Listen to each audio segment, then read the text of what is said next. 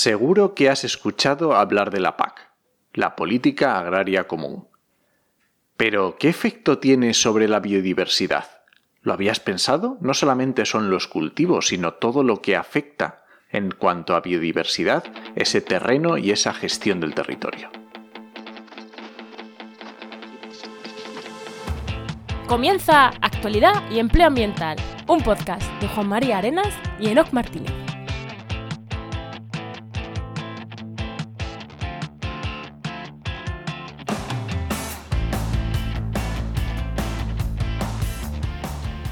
Buenas, soy Juan María Arenas.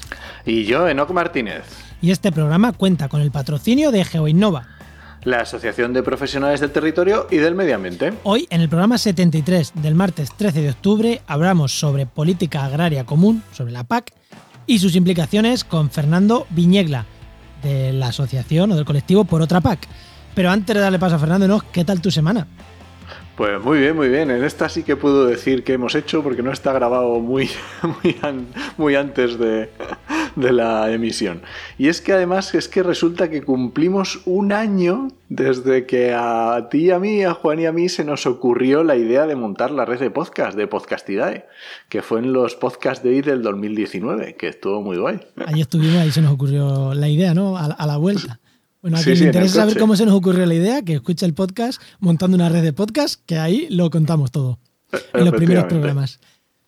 ¿Y tú qué tal, Juan? Pues yo, hablando de podcast, y para celebrar el aniversario de, la, idea, eh, la semana pasada salió el, el programa 1 de un nuevo podcast que se llama No cuentes esto, que va sobre cómo ganarse la vida contando ciencia. Y bueno, mm, ya hemos contado en montando una red de podcast en el último, hemos contado el porqué del nombre y demás, así que bueno, programa No Cuentes Esto, que es de cómo ganarse la vida divulgando ciencia o comunicando ciencia. Es una tertulia de una hora. Yo creo que han quedado programas bastante chulos y nada, os animo a que los escuchéis. Y luego webs y webs y webs, porque he tenido esta semana pasada una web muy tocha, que estoy trabajando en ella, que Fernando la conoce, por cierto. Mm. Y luego una muy chiquitita también de estas que se hacen rápido, así que ha sido como. Mm, ¡Qué guay! Pues venga, anda, y presenta el invitado, venga. Bueno, pues hoy tenemos con nosotros a Fernando Viñegla Prades, que es coordinador técnico de la coalición por otra PAC y restaurador de ecosistemas. Buenas, Fernando, ¿qué tal? Hola, buenas, ¿qué tal? ¿Cómo estáis los dos? Muy buenas. Bueno, ya lo, he escuchado, en verdad. Veo que vais a tope, como, como no esperaba menos. ¿Qué, qué, más, ¿Qué apunte quieres hacer a tu presentación? Que siempre os decimos que podéis hacer un, apunte de una línea en vuestra presentación. ¿Algo quieras pues, pues mm, poco más, solamente decir que, bueno, pues ya veréis como un poquito luego que, que, la PAC, en verdad, es como mucho más interesante y tiene muchas más cosas de lo que parece a priori. Y, yo creo que, puede ser muy interesante lo que vamos a hablar hoy. Venga, pues, pues vamos a hablar, pero primero y como siempre, ¿no? Vamos con el empleo, ¿no? Vamos allá.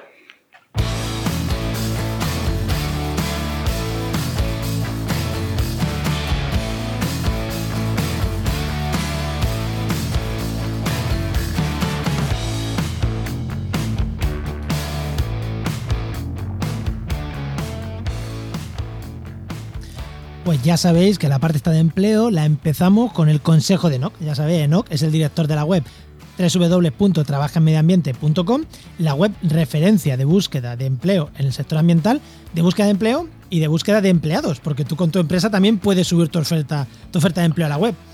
Bueno, Enoch, ¿qué consejo, qué consejo nos traes? Un día vamos a hacer algún consejo sobre subir ofertas de empleo. Pero bueno, hoy nos vamos a centrar en marca personal, en redes sociales para buscar empleo. Entonces ya tenemos algún artículo en el blog de la web, si entráis lo vais a ver, pero lo que quiero es que penséis en las redes sociales como una estrategia para construir una marca personal, que las empresas te vean como alguien atractivo para contratar. Y el primer paso más sencillito es quitar las fotos de borrachera. Creo que es muy obvio, pero no siempre nos damos cuenta. Si una red social la utilizamos para subir cachondeo, a lo mejor esa no es la mejor para utilizar para construir nuestra marca personal. Así que vete a Twitter o a LinkedIn, lo haces ahí y en Instagram, pues de farras. Pero... Efectivamente, diferencias y la que estés de farra, esa por favor me la cierras y que solo la vean tus amigos. bueno, venga, Enoch, la pregunta al invitado, que no le hemos dicho que se le íbamos a hacer, pero creo que como nos escucha se la conoce. Efectivamente, esta me he dado cuenta de que no le he avisado, pero bueno, a ver, Fernando, cuéntame qué querías ser cuando eras pequeño y cómo has llegado hasta aquí. Uh, uh bien, bien. pues yo cuando quería ser pequeño, eh, en verdad supe que, que, me gustaba la biología o que quería ser biólogo por una lata de sardinas. Porque esto no lo he contado muchas veces, me estoy dando cuenta.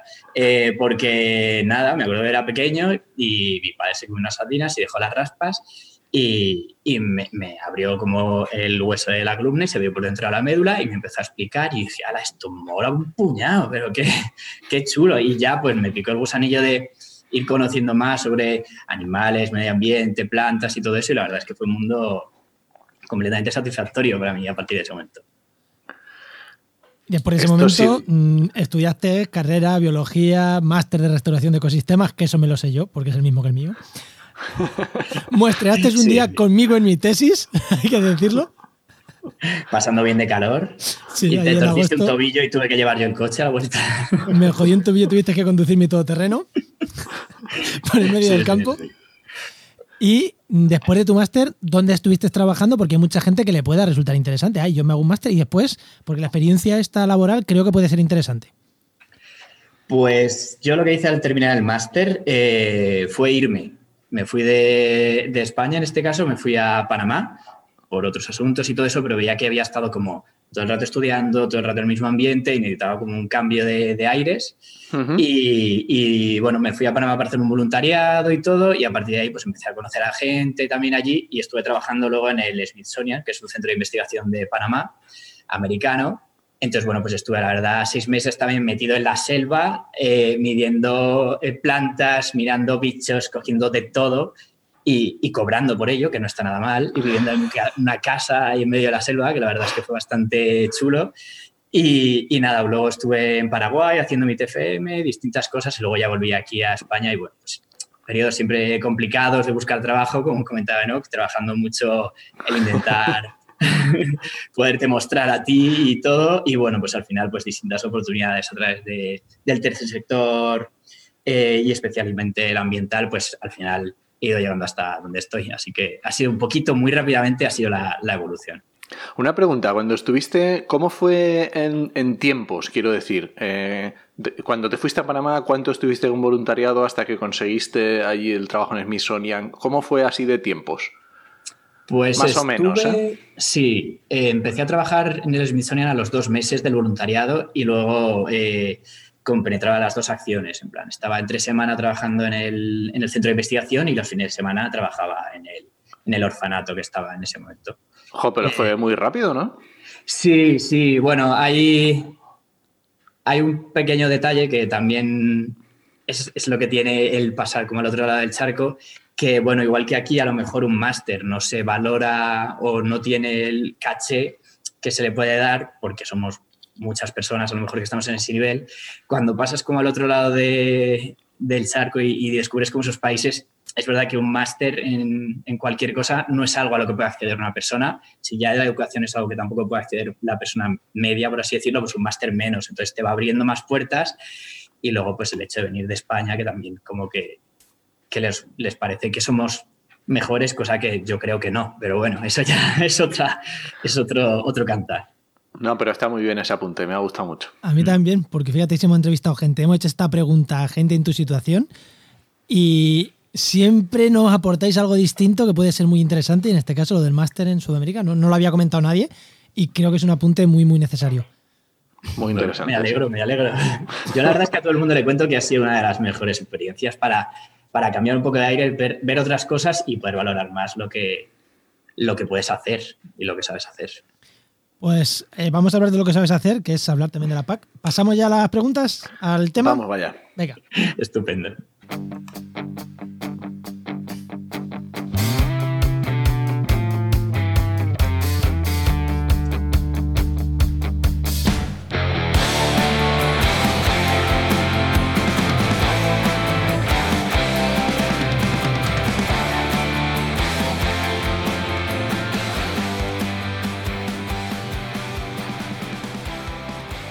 Hace poco, hace poco tiempo la ONU, en, septiembre, la ONU publicó el informe Perspectivas Mundiales sobre la Diversidad Biológica 5, el GBO5, en el que se alertaba de que no se, de que no se cumplirían por completo ninguna de las 20 metas de Aichi, establecidas en 2010 para revertir la pérdida de biodiversidad.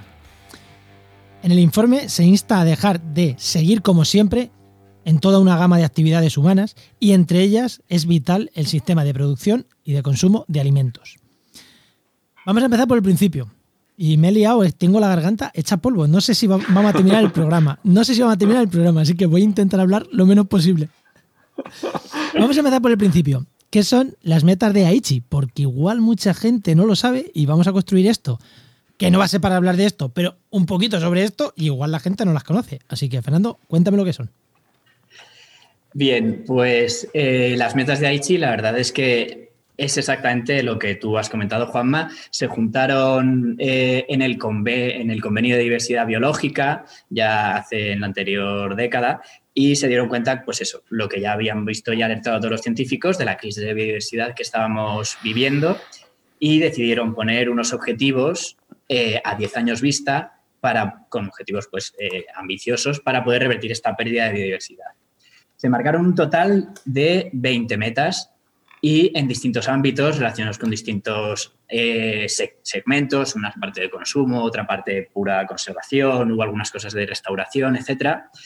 Y entonces cada año eh, hay un convenio de diversidad biológica otra vez en los que se va evaluando cómo están siendo los aportes de esos países, de los países firmantes a estas metas. Eh, España, por ejemplo, pues también ya presentó su estrategia y todo, como buscando cómo alcanzar estas metas. Y, y bueno, pues luego cada, cada periódicamente, como os he comentado, la ONU saca este informe y hace una evaluación de cómo se encuentra la biodiversidad en este momento. Y como has comentado tú, pues la verdad es que es preocupante, cuanto menos. O sea, hemos tenido 10 años para hacer cosas y, y no hay ningún objetivo que se haya cumplir. Es más, de, de los subelementos, porque cada objetivo tiene, está dividido como en tres o cuatro acciones prioritarias, porque algunos son como pues la agricultura sostenible, aumentar las áreas protegidas, que son como Muy genéricos, ¿no? Exacto. Eh, de, los, de los 60 elementos que conforman al final esas 20 metas, solamente se han cumplido 7. Ay, buah. Entonces es, es, es, no sé, es increíble. Es como, y además esto no es algo que se haya alertado ahora, sino que según iba pasando los años y diciendo, vamos mal, vamos mal, esto, a ver si lo podemos mejorar, a ver. Pero bueno, al final es un poquito los, los, los, los objetivos que se plantean a lo mejor sin, un delimi- sin una delimitación legal, pues evidentemente tú puedes querer cumplirlos y todo eso, pero luego es más difícil que te, que te obligue. Si es que el problema está que el que redacta los objetivos no es el que luego los tiene que cumplir y el que los tiene que cumplir dice... Sí, sí, sí. Es como, oh, sí, sí, estamos súper alineados, nos Y- parece súper bien, pero Apostaría a que esos siete objetivos se han cumplido de rebote. sí, sí, o sea, De casualidad, par de porque cuáles se han estadísticamente-. Sí, sí, además hay algunos que es como, como que es evidente que se iba a conseguir. Había un objetivo que era como aumentar el conocimiento sobre la biodiversidad. Pues sí que se ha aumentado, claro, ha habido como una inversión en ciencia, se ha aumentado casi por obligación, porque como estudiamos el mismo conocimiento que hace 10 años, no, Es que No aunque se había- hubiera recortado ahí sí que ciencia, no, aunque se hubiera puesto en cero la ciencia, se hubiera conseguido ese objetivo. Sí, sí, sí, sí. Y luego hay otro que también es interesante, es por ejemplo el, la proporción, el porcentaje de, de tierra y de mar bajo figuras de protección, que sí que se ha aumentado también y se ha conseguido los niveles que se querían. Pero bueno, eso queda luego detrás todos los objetivos que se buscaban en cuanto a gestión, que eso sí que han fallado casi todos, evidentemente. Sí, pero eso vamos, en España, no sé si pasa en otros países, pero en España declaramos zonas protegidas y, pero vamos, todos los días. Y luego realmente figuras de protección sí hay, pero ¿se, se, se desarrollan? No. Pues a lo mejor 10 años después, así que... Bueno, pues ya conociendo un poquito las v- vamos a hablar de otro tema, principalmente, que es la PAC, la Política Agraria Común. Seguro, seguro, seguro que el 90% de la gente que nos escucha sabe lo que es la PAC. Pero vamos a contárselo al otro 10, que a lo mejor no lo sabe.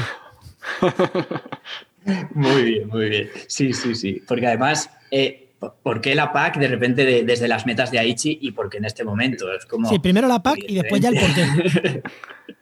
Eh, pues la PAC, como ha comentado Juanma, es la política agraria común y es eh, básicamente un conjunto de directrices que se marca desde la Unión Europea cada determinados periodos de siete años en los que se dice pues cómo se va a apoyar a la producción agrícola, agraria, eh, para que sobre todo mantengan la producción y que no sea un sector que al final sea deficitario y que, y que al final haga que la gente salga del campo. Eso es como, por así decirlo, a grandes rasgos y del momento actual. La PAC luego ha tenido una evolución desde sus orígenes que buscaba más como mantener que se produjera, produjera alimento tras la Segunda Guerra Mundial y ahora mismo, evidentemente, pues la producción de alimento no es un problema para Europa sí que es un problema, por ejemplo, el despoblamiento rural, el medio ambiente, todos esos otros eh, elementos que están alrededor de la producción de los alimentos y que requieren también una, mantención para todos los servicios que están después. Entonces, bueno, ahora la PAC se enfoca más a el apoyo a, los productores y las productoras que están en el terreno. Porque además hay que tener en cuenta ¿no? que la PAC realmente eh, tiene una inyección de dinero muy importante para los países de la Unión Europea. O sea que al final significa un, gran volumen de dinero para determinadas regiones. No, no era, pregunto Fernando, y a lo mejor, eh, no, a lo mejor también lo sabes, ¿no era el, las ayudas europeas o el bloque económico europeo que más fondo tiene? O sea, que más dinero destina. Sí, sí, así es. O sea, era, es ahora mismo y probablemente será, a no ser que se destruya, eso, eso ya hablar con Alberto, eh, pero sí, sí, sí, ahora mismo es como eh, del anterior periodo, que es en el que estamos ahora mismo cerrando, que es como desde 2014 a 2020, eh, ocupaba el 40%, casi el 40% del presupuesto de la Unión Europea. O sea, es la partida claramente de mayor volumen y para que nos hagamos una idea, pues se puede decir la cifra de 60.000 millones de euros al año, que eso es una cantidad pues bestial, pero para que contextualicemos cuánto es y que siempre es una cifra bastante llamativa, es como son 114 euros por ciudadano al año. O sea, cada ciudadano ponemos 114 euros de nuestros impuestos que van a la PAC cada año. Entonces, de Europa. ciudadanos de, Europa. Sí, de ciudadanos de Europa, exacto, sí, sí, sí. Entonces, claro, es, bestial. Evidentemente también, tiene su, contrapunto, porque también es como la, producción agraria y la agricultura es, eh, ocupa pues casi un 50% de la superficie de, de la Unión Europea y luego está también lo que condiciona la gestión. En plan, eso, hay cálculos que llega a condicionar esta política hasta el 70% del territorio de la Unión Europea, de una manera directa o indirecta. Entonces, es bestial, es una política enorme con mucho dinero y, que no estamos conociendo a lo mejor lo suficiente. Claro, entonces es que, es que creo que la, la, consecuencia es inmediata. O sea, si estamos, es la mayor partida de dinero que tiene una incidencia sobre el territorio tan brutal, eh, en, algo que es una gestión del territorio, porque la agricultura no deja de ser gestión del territorio, claro, ¿qué incidencia sobre la biodiversidad tiene esto? Pues tiene una incidencia completamente eh, directa, tanto en la agricultura per se y todos los ecosistemas vinculados a la agricultura, como a, lo que quita, por así decirlo, de biodiversidad de la propia producción, eh, lo que viene siendo también eh, toda la fauna, a lo mejor que, por ejemplo, es, eh, migra y pasa por estos ecosistemas, toda la bioacumulación de distintos los residuos o los, los insumos que se aplican a esta agricultura. O sea, tiene unas, unas unas influencias que, van y abarcan la biodiversidad prácticamente en todos sus taxones y, en todos sus ámbitos. también hay especies y biodiversidad que vive en los ecosistemas agrarios, o sea que tampoco nos podemos claro, por supuesto. Completamente. Es más, es una de las, eh, una de las razones que, pues hacen que también, por ejemplo, España sea un país como muy biodiverso porque tiene mucha biodiversidad asociada también directamente a las distintas formas de producción que tenemos en España, que no somos un país de un tipo solo de producción, sino que puede producir muchos tipos de alimentos. Y entonces también hay mucha diversidad asociada a, esa producción. Lo que pasa es que, como todo, hay que hacerlo, hay que hacerlo bien. Se puede conseguir las dos cosas. Claro, es que a lo mejor cuando, cuando una persona piensa en biodiversidad, una estrategia de biodiversidad ante la Europa, Europa o de España, piensa a lo mejor solo en los parques nacionales, en los parques, en, digamos, en las figuras de protección. Pero claro, la, la, eficacia o la de determinadas políticas que puede tener la PAC sobre la biodiversidad tiene que ser brutal.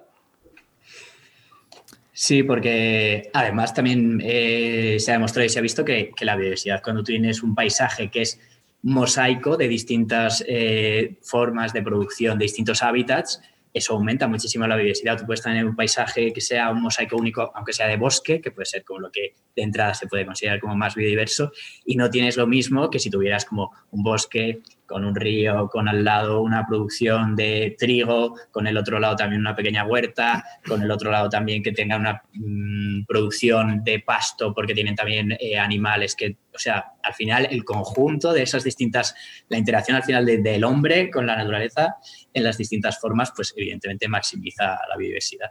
Has dejado Has, has, dejado caer un poquito antes de esto último que nos estabas diciendo, me parece súper interesante, has dejado caer también que la PAC puede ayudar también a cambios y mejorar la biodiversidad. Depende cómo se gestione la PAC. Me ha parecido entender por ahí, me ha parecido entender, o sea, es así.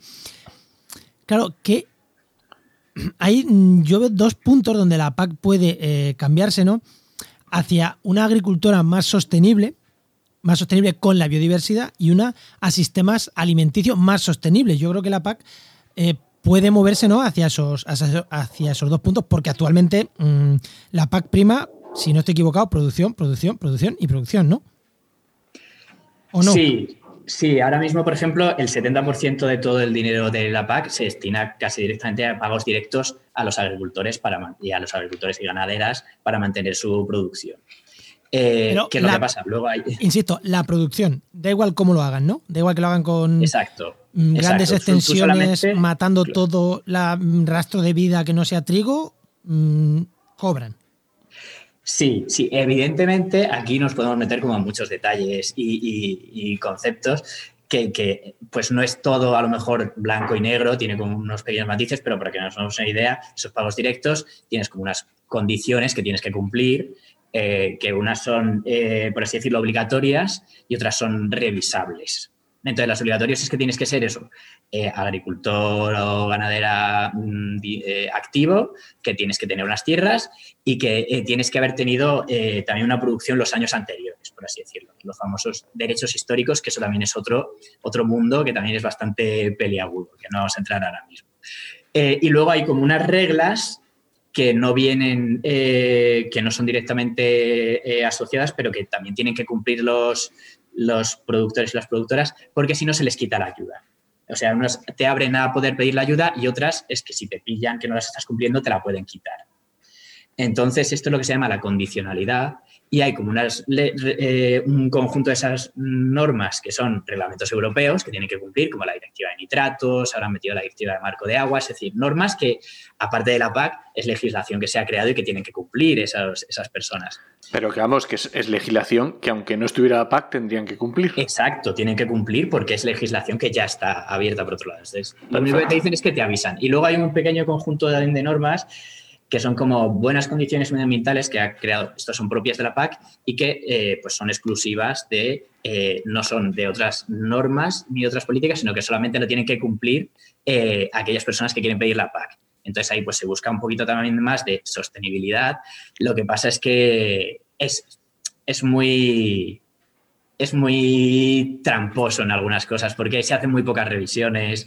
Eh, tú puedes cubrir fácilmente el decir que sí que estás haciendo algo y luego no durante todo el resto del año. Hay algunas normas que son como muy laxas. Están intentando que sean más, ser más laxas aún. Entonces, bueno, es un poquito delicado. No todos. Tú si la lías muchísimo, mm, pues no te, te pueden llegar a quitar la ayuda de la PAC. Pero en principio lo que, estamos, lo que no está haciendo la PAC es subvencionar o favorecer activamente el que haya eso, el que haya unos productores y productoras que, quieran producir biodiversidad. Vale, entonces, eh, y, en las y el cambio hacia otros modelos productivos más sostenibles, mejores, con la biodiversidad, ¿tendrían cabida en la PAC o, al o casi al revés? ¿O casi estarían casi perjudicados si intentas hacer otro tipo de agricultura? Es que no quiero decir agricultura ecológica, cosas así, porque muchas veces no por ser ecológica, por tener certificado, va a ser mejor, sino una agricultura más respetuosa con el medio ambiente. ¿Es fácil o no? Porque yo, yo sabía que hace unos años los barbechos había que roturarlos completamente para que poder cobrar la PAC, porque si lo dejabas sin roturar no cobrabas la PAC. Claro, si haces un barbecho y lo roturas y no dejas que el barbecho crezca en hierba, lo primero sirve para poco y lo segundo, la biodiversidad que se puede refugiar ahí no se refugia, con lo cual eh, y si lo haces bien para la biodiversidad, que sería dejarlo en barbecho, de verdad, te pueden llegar a quitar la PAC. ¿Es contraproducente o no? Pues el principal problema es que eh, la visión que tenemos todas las personas, y es normal, es que vemos que la PAC eh, da ayudas a ese pequeño productor o pequeña ganadera que tiene su terreno y que quiere sacar o que está en el pueblo, todo eso. y sí que lo da también, pero el 80% de las ayudas se lo llevan el 20% de los, de los que demandan la PAC. O sea, está súper concentrada la ayuda en grandes eh, megaindustrias vinculadas evidentemente a producción, que no es la figura, a lo mejor, entre comillas, idílica de la persona que está en el campo trabajando. Entonces, ese es el primer error que, que, que pues a mí me costó también, en plan, que la PAC en verdad está hecha o está diseñada ahora mismo para esas grandes corporaciones, no para el pequeño agricultor. Para el pequeño agricultor, por ejemplo, pues saquen algunas cosas que, no, que le apoyan, que dan un poquito, pero no es un modelo que realmente se centre en esos pequeños eh, productores que están aportando además un valor y que están pues no solamente aportando alimentos, sino como decís, servicios ecosistémicos, eh, la biodiversidad, fijar población, etcétera, muchísimos otros valores, no se le está a lo mejor eh, subvencionando de la misma manera que una gran mega industria, porque el pago es por hectáreas. Si tú tienes más hectáreas, cobras más. Si tú tienes menos, cobras menos. Entonces es así. Entonces, bueno, es una de las cosas que estamos intentando trabajar y, llevar a poner al final en, en oído de mucha gente, pues estos datos son los que te hacen también ver que, en verdad la PAC no está siendo justa ahora mismo. Oye, y, esta, aparte de este, esta mejora que podríamos incluir, ¿no? Aparte de esos servicios ecosistémicos que pueden estar dando y, el hecho de pequeños productores, ¿cómo es el tema? Porque también has mencionado antes el tema de conseguir sistemas alimentarios más sostenibles. ¿Cómo, cómo, cómo puede la PAC influir en eso? ¿Hacer hincapié en esa diversidad de alimentos o tema de menos origen animal? ¿O cómo, cómo se puede hacer eso? Vale. Em, claro, es otro de los problemas que también había, que al final, al principio la PAC solamente parecía que el único eslabón importante dentro de la cadena era el productor y, en verdad, cada vez nos estamos dando cuenta todos que jugamos un papel en esa cadena. O sea, la cadena no es solamente eh, quién produce, sino cómo se produce, utilizando qué eh, forrajes, qué insumos, etcétera, para atrás, y luego qué pasa con ese alimento, cómo va a la cadena de, suministros, cómo es el consumidor, qué demanda el consumidor, qué no, qué valor se da. Entonces, al final, el productor no vive solamente de, producir ese alimento, sino también de llevarlo al consumidor. Entonces es algo que se estaba olvidando y entonces también se está olvidando que eh, no, solamente importa el producir, sino cómo producir. Y cómo producir en el tema de salud. No es lo mm. mismo, o sea, no puede ser, sí que puede ser ahora mismo, pero no debería ser que eh, alimentos lo mejor, que sean sanos, saludables, nutritivos, eh, tengan el mismo nivel de, apoyo por parte de la PAC que alimentos que se producen como a gran escala, con muchos insumos y que no tienen un componente nutricional adecuado, porque al final es lo que estamos diciendo, cada uno estamos poniendo 114 euros de nuestro dinero a que se produzcan esos alimentos. Pues a todos los consumidores nos gustaría que esos seguro, esos alimentos fueran, que, fueran lo más nutritivos al final para, para, mí, que soy el receptor final, que al final son mis impuestos. Entonces, es algo que tampoco se estaba considerando antes y, y que los consumidores también puede ser que vivíamos un poco cómodos en ese rol de tampoco saber un poco de dónde venía lo que comíamos, ni que estábamos realmente pagando por eso. Y que, bueno, pues ahora queremos también darles poder y, sobre todo que conozcan que tienen un papel que jugar en todo esto.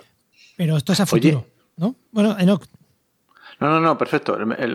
¿Esto de se está haciendo algo ya o es más eh, propuestas a futuro? Se está haciendo ahora algo ya. Eh, la PAC actual termina en 2020 y en 2021 debería empezar la nueva.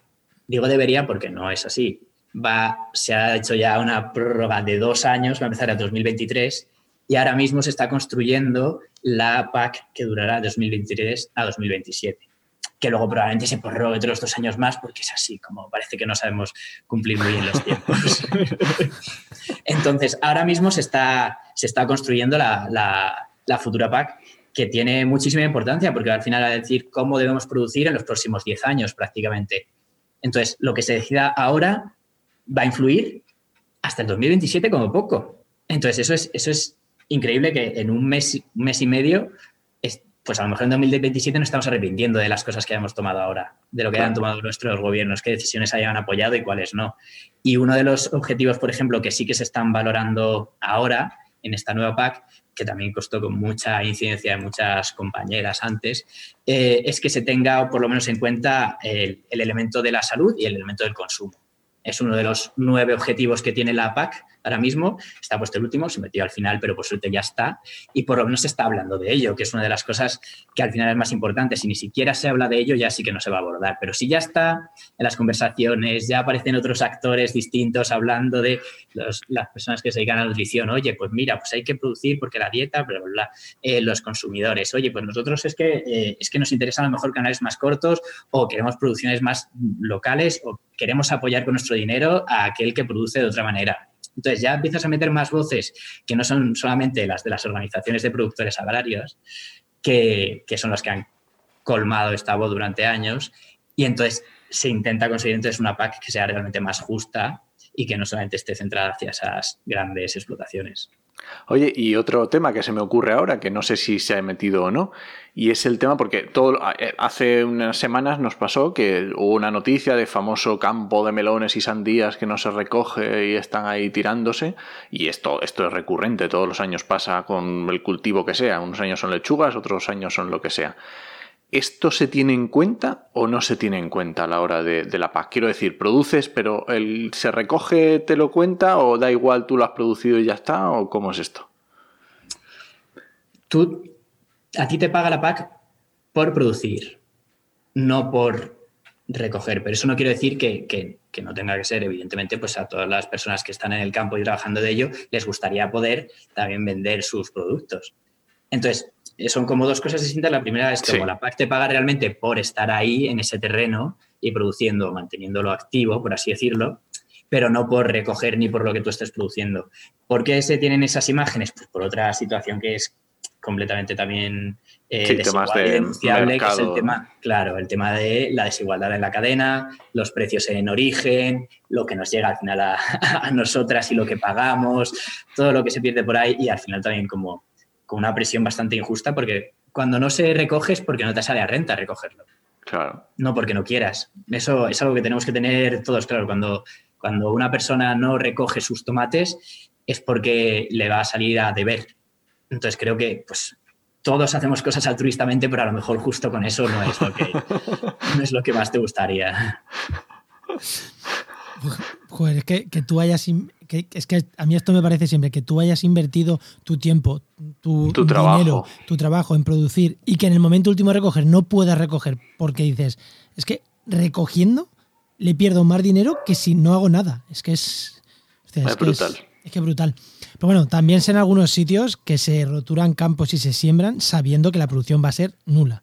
Y estoy hablando, por ejemplo, la zona de los yesos del sureste de Madrid.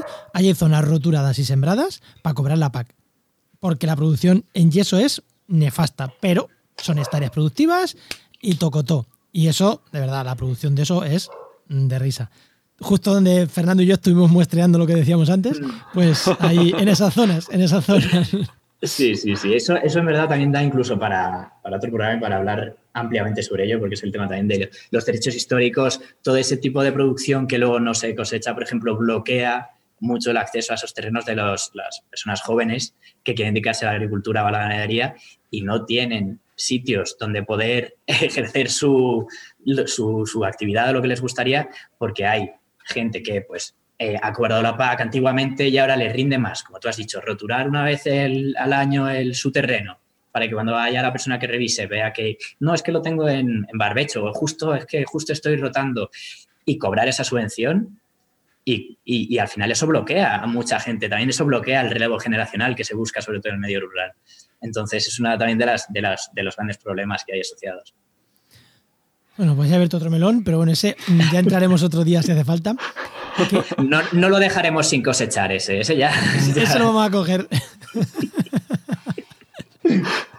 Pues una pregunta que ha dicho antes que estamos en este mes y medio, eh, octubre, noviembre, es decisivo para ver qué pasa en los próximos casi 10 años ¿no? de, de PAC. ¿Cuándo se va a hacer estos textos nuevos? ¿Qué calendario hay? ¿Qué, ¿Cuáles son las claves actuales? Danos un poquito de... Informar un poquito de lo que va a pasar en las próximas semanas. Yo no quiero ser dramático, pero no es solamente qué va a pasar en los próximos 10 años de PAC, sino qué va a pasar en los próximos 10 años con la biodiversidad y el medio ambiente. Comento por qué. Porque ahora mismo estamos en 2020, vamos a comenzar la nueva década y para esta nueva década se han vuelto a poner otros objetivos. Eh, pues se hizo el Pacto Verde Europeo que se, que se lanzó en diciembre. Dentro de ese Pacto Verde pues se, han, se lanzaron en mayo de este año dos estrategias como muy ambiciosas a nivel europeo, que era la estrategia de la granja a la mesa y la estrategia de biodiversidad hasta 2030. Y digo que fueron muy ambiciosas porque, pues, evidentemente, todos conocemos cómo estaba la situación del país en mayo, eh, la pandemia, la mm, seguridad alimentaria que estaba en duda, y aún así desde Europa, desde la Comisión Europea, se hizo una apuesta en plan, bueno, pero es que la recuperación solamente puede ser en verde. Solamente podemos recuperarnos intentando buscar un cambio del modelo. ¿Qué es lo que pasa? Que todos estos cambios de modelo se basan principalmente en que la política más grande, de mayor presupuesto y de mayor impacto, tanto en personas como en territorio, se alinee con estos cambios, porque si no es imposible. y casualmente es una política que te dice cómo tienes que producir eso, por lo menos hasta 2027, más lo que se prorrogue. Entonces, te come la década con estos objetivos. Entonces, eh, es por eso, o sea, lo que, lo que se diga a la PAC ahora va a influir y va a marcar los próximos 10 años. Y en cuanto a calendario, entonces, que me preguntabas, Juanma, eh, ahora mismo estamos en un momento muy importante porque el próximo lunes 19, martes 20 y 21 de octubre se juntan otros dos organismos de Europa, que uno es como el Consejo Europeo, que son como, por así decirlo, los ministros de Agricultura, que se juntan todos y dicen, bueno, nosotros queremos que la PAC sea así. Y luego, por otro lado, está el Parlamento Europeo, que son los europarlamentarios que votamos en las, en las elecciones europeas, que se juntan también en sus grupos políticos y dicen, pues queremos que la PAC sea de esta otra manera. Entonces, tienes que juntar la propuesta está de los europarlamentarios, de los ministros y de la propia Unión Europea, y entonces tienen que decidir cómo va a ser finalmente la PAC. ¿Qué es lo que pasa? Estamos en ese momento en que podemos influir en qué es lo que queremos que por lo menos diga nuestro ministro de Agricultura o qué queremos que digan y que apoyen nuestros europarlamentarios, que al final los hemos votado nosotros, los estamos eligiendo nosotros, y tienen que representar la opinión de, de un país, Estoy hablando de España en este caso, igual que pues, el resto de personas influye en lo que quiere que su país represente en, estos, en estas votaciones. Entonces, ante este momento tan crítico, es muy importante darlo a conocer y saber qué están decidiendo sobre en qué queremos que se invierta nuestro dinero y qué tipo de alimentos queremos que nos lleguen a nuestro plato más adelante. Porque, Entonces, es súper importante. Porque esas estrategias muy bonitas, muy verdes que hemos estado hablando, si la PAC va en contra de esas, no, es papel mojado, no sirven para nada, porque al final mm, los fondos los tiene la PAC, ¿no? ¿Y, hay alguna estrategia a nivel europeo? ¿Se plantea en unir la PAC con estas estrategias? ¿O, la, o estas estrategias son parte de los ecologistas de los gobiernos y que nos dejen en paz, que hagan textos muy bonitos como ahora, que hagan textos muy bonitos que no sirven para nada, pero nosotros vamos a hablar de dinero y de verdad? ¿O realmente se ponen de acuerdo? Eh, no exactamente. Eh, la cuestión es que pues, la PAC más o menos se lleva hablando desde 2018 y estas estrategias se han lanzado ahora en 2020. Entonces la PAC ya tenía mucho avanzado y tiene además un poder muchísimo más grande y más eh, sólido que estas nuevas estrategias. ¿Qué es lo que están haciendo estas nuevas estrategias que son bastante interesantes? Que han dicho, bueno, queremos que estas estrategias sean legalmente vinculantes, es decir, que la PAC tenga la obligación de cumplirlas que todos los países tengan la obligación de cumplirlas. ¿Qué es lo que pasa? Que eso lleva unos ciclos, un tiempo en el que han puesto que esperan que tengan ese reglamento de estas estrategias para 2023. Para 2023 la PAC ya está cerrada, con todo cuadrado, y aquí se cumple si queremos y si no, no. Ya, ya veremos después cómo hacen ellos para obligarnos a, cumplir estos objetivos. Entonces, bueno, pues hay un, hay un tira y afloja ahora mismo, que por eso es tan importante este momento, en el que estas estrategias que ahora os voy a decir un par de cosas de ellas que son, yo creo que veáis que la relación que tienen. Eh, están diciendo, eh, estos objetivos deben estar incluidos en la PAC y os vamos a pasar como unas directrices para que vosotros os incluyáis. Y en este caso, los ministros de Agricultura están diciendo, sí, sí, oye, súper interesante, estamos súper alineados con el medio ambiente, pero es que claro, es que si no hay leyes que nos obliguen a hacerlo, pues claro, es que entonces no podemos nosotros tampoco aplicarlas porque supondría... Entonces, están intentando hacer, por así decirlo, un lado, todo lo posible para que no se tengan que cumplir esas estrategias y los otros intentando construirlo de tal manera que sí que haya esa obligación. Entonces, al final, parece que, que todo va a depender de la voluntad de los, cada Estado miembro o de si estos eh, el Consejo de Ministros decide realmente abrirse a no prohibir, o por así decirlo, o no abrir la espita de que no tenemos que cumplir la... Si no, está, si no está legalmente habilitado, no tenemos por qué cumplirlo. Entonces es esa, esa dicotomía. A ver, perdón, te comentaba antes que había un par de cositas de cada estrategia, ¿vale? Para que, que vierais, por ejemplo, la, la importancia o la, ambición que tienen.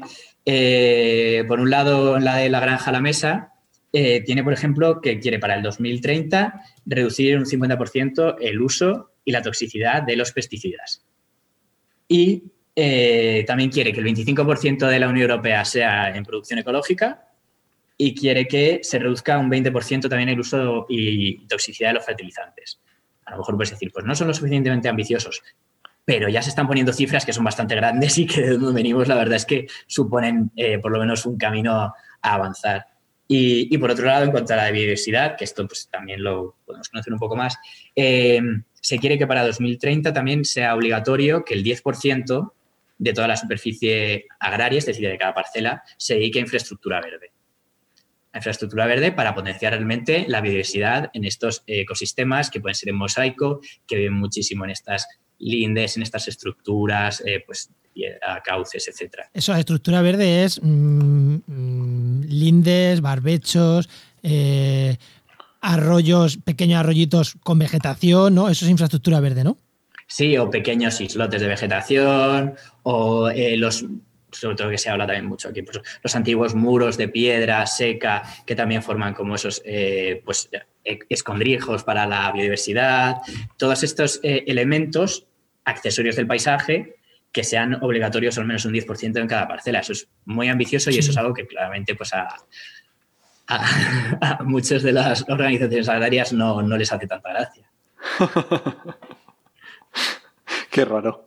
Ya, pero no lo sé, porque puedes destinar a eso las tierras menos productivas, el 10% tú menos productivo, y encima te puedes tener beneficios indirectos, o sea que al final tampoco perderían tanto, pero claro, el 5% de un pastel gordo sigue siendo gordo y que, y que si, además que es que en la nueva PAC están intentando también buscar figuras que incentiven el hacer estas cosas. Plan, están intentando abrir como un dinero que se llama como ecoesquemas para esas grandes corporaciones que puedan hacer algunas medidas de estas y que se les bonifique, que al final está bien. Es como hay que bonificar las prácticas que, que supongan unos beneficios para la biodiversidad, para los servicios ecosistémicos, para los pequeños productores, etcétera no ser tanto a lo mejor el enfoque punitivo, sino un enfoque de, promocionar las buenas acciones. Entonces está bien. Lo que sigo pensando es como, mm, ¿qué te renta más? A lo mejor ese dinero que obtienes de bonificación o ese dinero que puedes sacar por ese 10% de tu tierra, que sí, dependiendo del modelo que utilices. Pues yo creo que además ahí, ahí está el problema. Enoch, Oye, y en España ya lo has dicho un par de veces, pero ¿qué postura llevamos? ¿O cómo vamos, cómo nos estamos preparando para, la semana que viene? Pues la postura de la semana que viene, eh, la verdad es que tenemos nuestros, nuestras divergencias con, la posición que por lo menos lleva Luis Planas. Eh, Luis Planas, segundo, Luis Planas, ministro de Agricultura de España, por si alguien no lo sabe. Sí. Sí, sí, sí. Y por si nos está escuchando Luis, hola. Eh, no, no. Eh, pues por ejemplo, España está muy a favor que en algunas, este dinero que os he dicho que es para ecoesquemas, para estas prácticas que bonifican la buena acción, eh, por ejemplo, que durante los dos primeros años de la PAC no sea obligatorio utilizarlo para estas buenas prácticas, sino que también pues, se puedan utilizar para pagos directos utilizando la excusa que hasta que se ponga el sistema optimizado puede ser que no gastemos todo el dinero, entonces ese dinero que no se, no se tenga que devolver a Europa, sino que se utilice de alguna manera, que es como, vale, que se utilice de alguna manera, pero para objetivos ambientales. Puedes bonificar pues, a los pequeños agricultores, puedes llevarlo a otro, otro tipo de pagos que sí que subvencionan el desarrollo rural y lo puedes derivar ahí. No hace falta que lo derivas otra vez a los pagos directos por hectárea. Eh, también están eh, barajando, por ejemplo, eh, son, somos partidarios que, que se haga esa excepción a que la PAC pueda no tener que cumplir las estrategias europeas que hemos estado hablando. España es partidaria de, poner ese, epígrafe que diga, no se tendrá que evaluar las cosas que no estén legalmente activas en el momento de la PAC. Para, para, para voy a hacer una reflexión, por si, o sea, voy a hacer un resumen de lo que acabas de decir. España, con una ministra súper verde de medio ambiente, con una vicepresidencia mm, de medio ambiente y sostenibilidad. Mandamos a nuestro ministro de Agricultura a decir, el dinero destinado a, medida, a buena medida, bueno, los dos primeros años, ea, que no se tome. Y luego, las medidas verdes chulas, bueno, tampoco hay que obligar a que se cumplan. Eso es un gobierno, se supone, verde. No me quiero imaginar los sitios gobernados por la derecha, por los que no son verdes, o sea, porque van, el gobierno español va de hoy somos los más verdes de Europa. O sea, eso, eso es un ministro de España. Hay que matizar que siempre los discursos los, se cubren bien al principio con estamos súper alineados con la estrategia, nos parece algo súper interesante. Sí, pero el resumen es, algo que debe estar, pero al final el mensaje es ese, es como se buscan las, aperturas, también porque al final, pues, la persona que tiene voz en ese consejo es solamente el ministro de Agricultura, por ejemplo, los de Medio Ambiente no, que es algo que también se está pidiendo que participen de estas decisiones de, la PAC. Eh, también, pues, detrás del ministro de Agricultura hay mucha gente detrás que está haciendo sus presiones o sus lobbies que tienen más fuerza y que al final, pues, dirigen un poco la representación. Pero el ministro de Agricultura va representando la postura de un gobierno. Mm, y si el gobierno supone que es verde, tendría que ir representando una postura de un gobierno. no, coge papel y boli y apúntate charcos que tienes por unos cuantos. Sí, sí, sí, estoy tomando nota, estoy tomando nota. Sí, pero bueno, ahí, y no es por, no es por echarle un cable, pero eso que estás comentando es como, eh, está representando, por así decirlo, a, a los españoles y españolas que quieren esa posición. ¿Cuántos conocemos la PAC? ¿Cuántos conocemos todo lo que está pasando y queremos y podemos hacer presión realmente? No se conoce. O sea, todas las personas que sé que nos gustaría otro tipo de, de PAC o de política, como es tan densa y tan farragosa, lo han hecho está así casi para que solamente aquellos que lo conocen puedan realmente influir, influir y hacer esa presión. Entonces es un poquito complejo también. Por esa regla de tres, eh, Puede decir al revés, como nadie conoce la PAC, vamos a hacer una PAC super verde. Como nadie la conoce, vamos a hacer la super verde.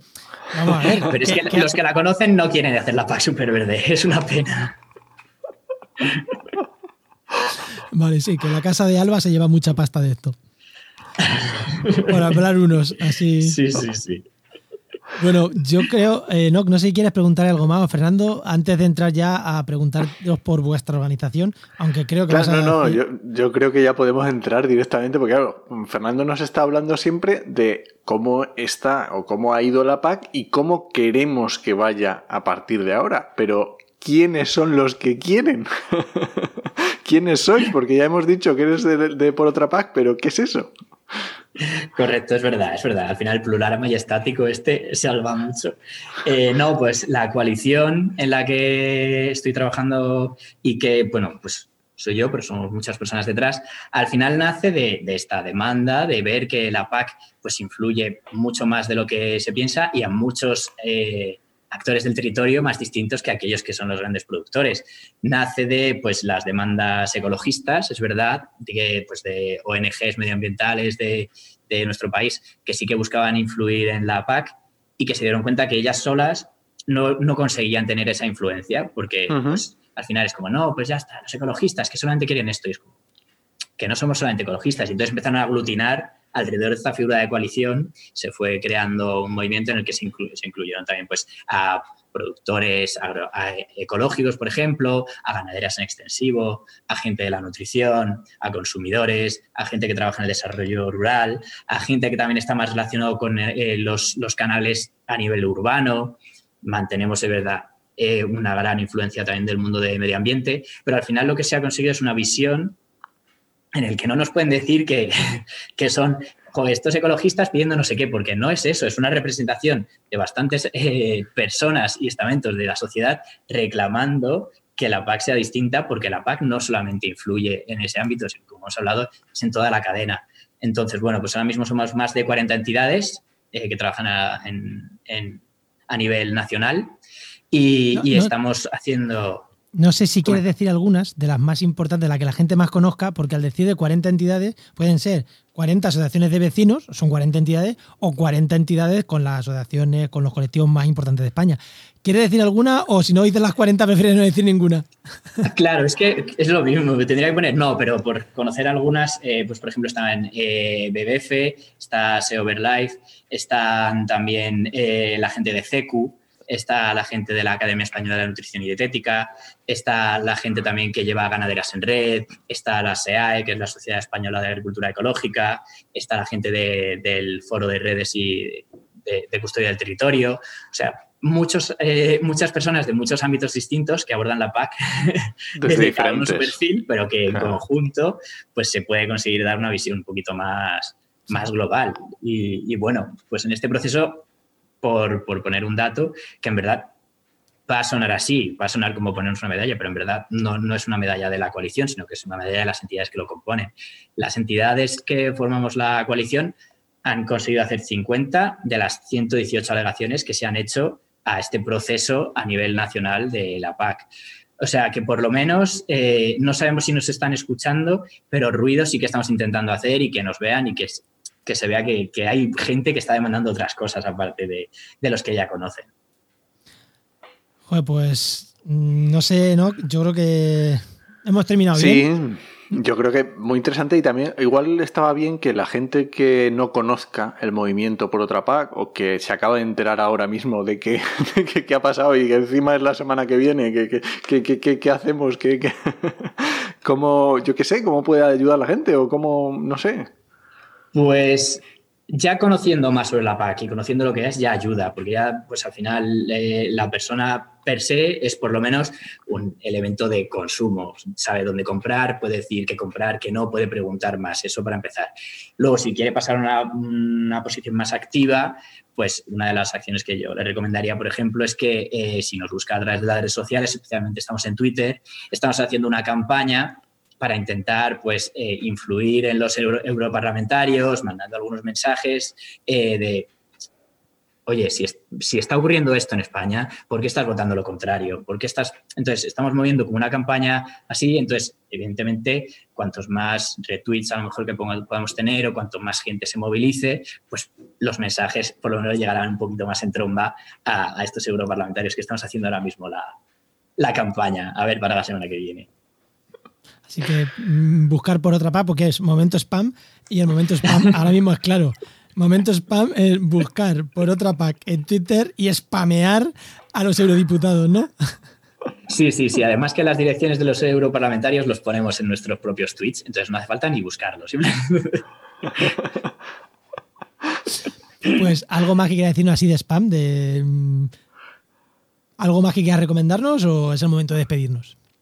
Pues, pues no, la verdad es que recomendaros poco más. O sea, es, al revés. Agradeceros el espacio que, que nos habéis brindado. Eh, creo que ahora ya sois dos personas más que vais a demandar otra PAC y que lo vais a tener y, y lo vais a comentar en otros círculos. Y al final es eso. Cuanto más gente conozcamos sobre esto, es cuanto más podemos hacer. Y estamos en un momento crítico. Así que agradeceros este altavoz. Genial. A ti, Fernando, por, por venirte al programa a esta horita que nos has regalado de, de PAC. Muchas gracias, Fernando. Muchas gracias. Muchísimas gracias.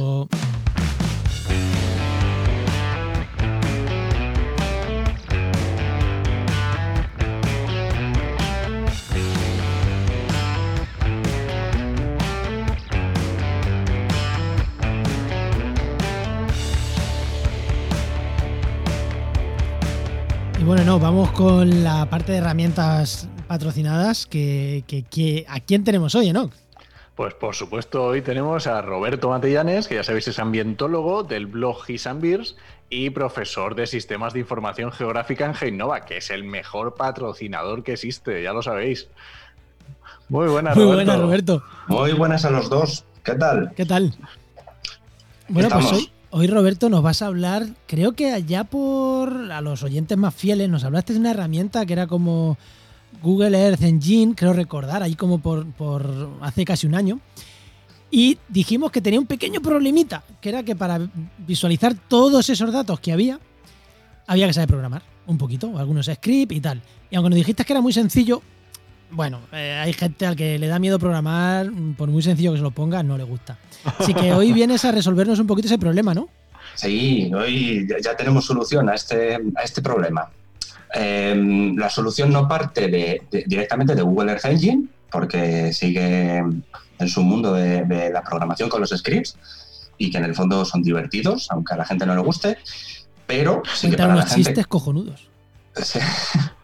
bueno, todo tiene su encanto, depende de, desde qué lado lo mires, ¿no? Igual hay que darle mucha vuelta, pero, pero tiene su encanto, por lo menos te entretienes y pasas el rato.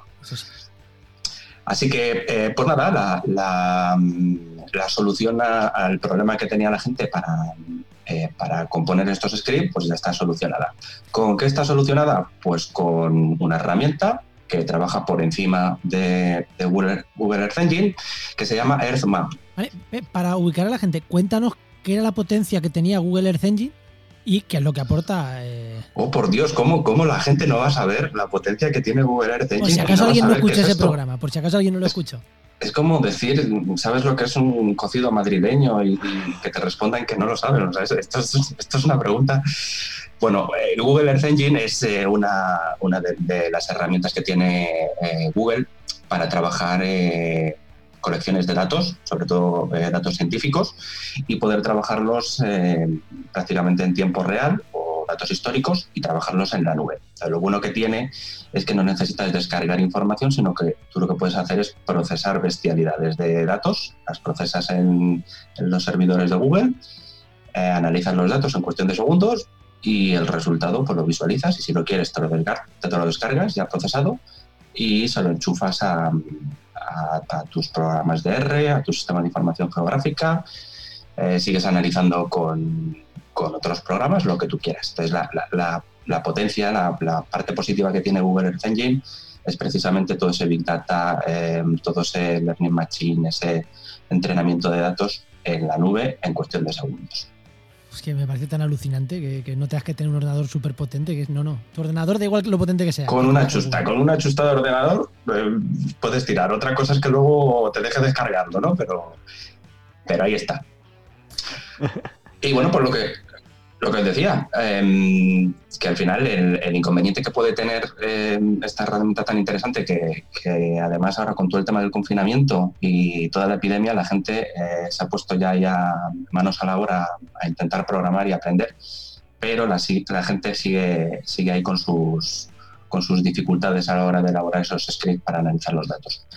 Entonces contamos con eh, EarthMap, que eh, básicamente lo que viene a hacer es intentar que no tengamos que recurrir a esos scripts. Entonces, eh, lo que nos va a hacer es mostrarnos un visor, como el visor tradicional de Google, y lo que podemos hacer es empezar a acotar zonas geográficas de, objeto de análisis. Tienes un, listado de, zonas territoriales por, eh, por países, por continentes, incluso si tú quieres puedes subir un archivo cartográfico y a partir de ahí lo que puedes empezar a hacer es eh, seleccionar una serie de variables que, ya tiene predefinidas, que en función de la zona territorial, porque también dependiendo del recurso, pues hay zonas territoriales que cuentan con, esa información o no. Entonces lo que haces es seleccionar esa, variable y empiezas a acotar de manera manual eh, con, un asistente que tiene la herramienta. Entonces puedes seleccionar la variable, eh, puedes indicarle el tipo de métrica que quieres, el periodo o intervalo de tiempo que quieres analizar y él directamente, sin necesidad de componer y parametrizar un script, te, genera la información y, la verdad es que te viene bastante bien para, descargar sobre todo eh, datos tabulados y que puedas seguir procesando sobre todo con, programas como, como R. Trabaja bastante con tablas, así que una herramienta excepcional para, para todo lo que es el análisis territorial a nivel mundial es que... es genial. donde tenías que programar te lo sustituye por un mapita y unas variables y venga. A y listo.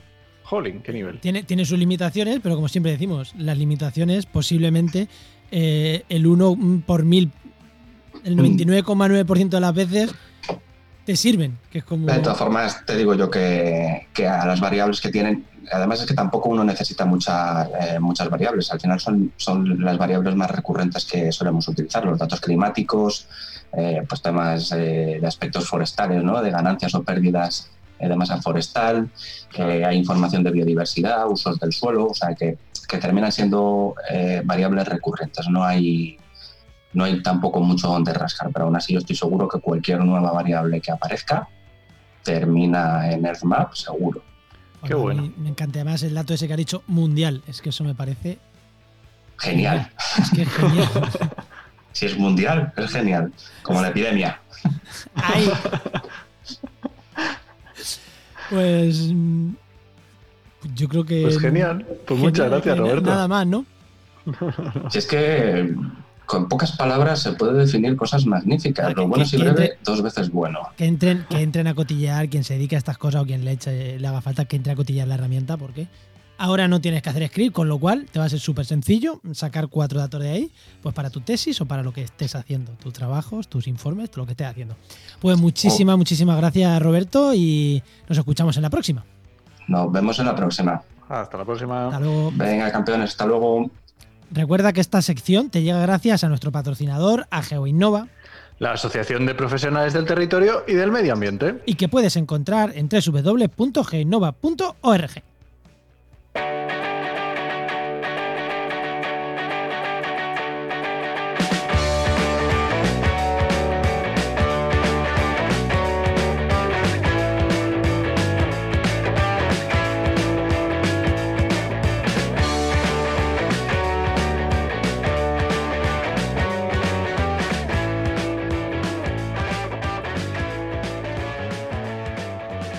Bueno, no, vámonos, no, nos vamos, nos vamos. Y rápido. vámonos, sí, sí, sí. Porque comunidad no tenemos. Networking. Es que, Está complicado. Es que hay eventos, pero es que no se van a hacer. Es que. Está muy difícil. Ya los iremos diciendo dos días antes de que sea el evento y aún así nos arriesgamos a que se lo cancelen. Sí, sí, que a mí me volvieron a cancelar otro, otro evento del Día de las Aves, pero bueno. Bueno, eh, ¿Qué recomiendas? Venga, Juan, tú primero. pues yo, fiel a mi tradición, voy a recomendar cosas de marketing. De, voy a recomendar un programa que se llama Marketing for E-Commerce. Aunque no tengas un e-commerce, que es una tienda online, eh, pero te interesan los temas de marketing y tal, muy, muy, muy interesante. El for con un 4, para quien lo busque por ahí. Marketing 4 e-commerce. Muy bueno, de Rubén Bastón. Bastón, Rubén Bastón o algo así, sí. Y muy, muy, muy, muy, muy recomendable. El otro día, por ejemplo, estoy entrevistando a una chica hablando de TikTok, que es creo que la segunda cuenta del mundo que más de medio de comunicación que más seguidores tiene. Y no hablaban de e-commerce. Mm. unos días antes había entrevistado a una chica de redes sociales de un sex shop.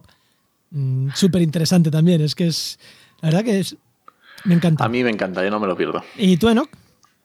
Pues mira, yo voy a recomendar un podcast que creo que no he recomendado aquí, que es eh, Revista 5W que es un podcast de periodismo. Es una vez al mes, una horita más o menos, y es periodismo de imágenes, periodismo de, historias. Y está muy, muy chulo. A mí me gusta, muy recomendable.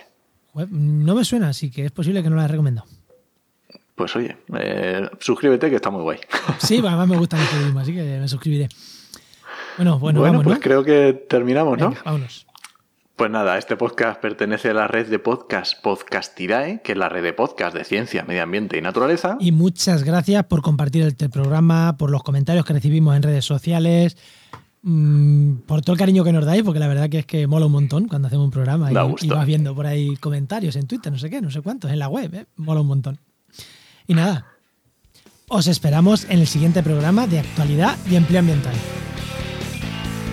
Nos escuchamos. Adiós.